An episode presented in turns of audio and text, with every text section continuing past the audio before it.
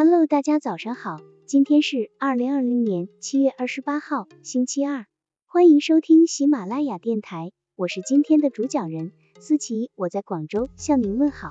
今天我们为大家分享的内容是仿效幽默，让他哑口。在仿效幽默这种妙不可言的语言智慧面前，任你胸中有多少兵甲，都难以抵挡他的攻击。逻辑学常识告诉我们，用他人的矛去攻击他人的盾。才能让别人不战而败。在中国福建的民间传说中，有一则关于巧媳妇的故事。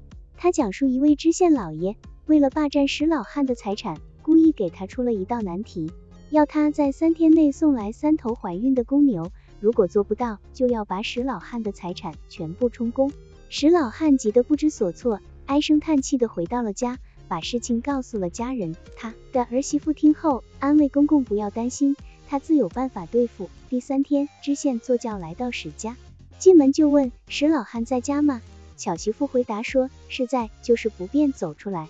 知县不高兴了，厉声喝问：我是知县大老爷，他怎么敢不出来见我？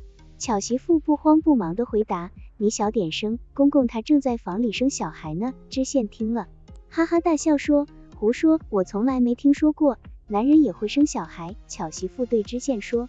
怎么没听说公牛不是也会怀胎吗？一句话把知县老爷说的目瞪口呆，哑口无言。这里巧媳妇巧就巧在效仿知县老爷的逻辑思维，巧妙的导演了公公生小孩这荒唐的一幕。知县若要否认，那么按照充分条件推理的否定式，他等于否定了自己夺财产的理由。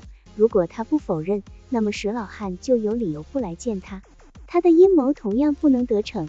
这种自打耳光的结果，对知县老爷来说是哑巴吃黄连，有苦说不出。有个男孩在一家面包店买了一块二元钱的面包，他觉得这块面包比往常买的小得多，便对面包师说：“这块面包比往常的要小很多呢。”哦，没关系，面包师回答说：“小一些，你拿起来就轻便些。”男孩听完，把五角硬币放在柜台上，就要走出店门。面包师叫住他：“喂！”你还没有付足面包钱哦，没关系。男孩有礼貌的说，少一些，你竖起来就容易些。上述仿效思维的幽默语言技巧，其直接效果就是让对手当场认输，因为击败他的武器是由他自己提供的，犹如你正和敌人做生死决斗，一不小心将自己的一柄利剑撒手丢落在地，反而让敌人拾起来利用一样。说到仿效幽默。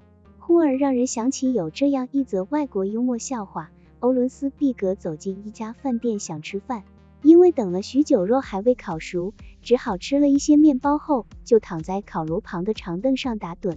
当烤肉端上桌时，店主请他就餐，他却睡眼惺忪地说：“你在烤肉时我都闻饱了。”店主便端着托盘要收他的肉钱，理由是他说已闻饱了肉味，所以也应该付同吃肉一样多的钱。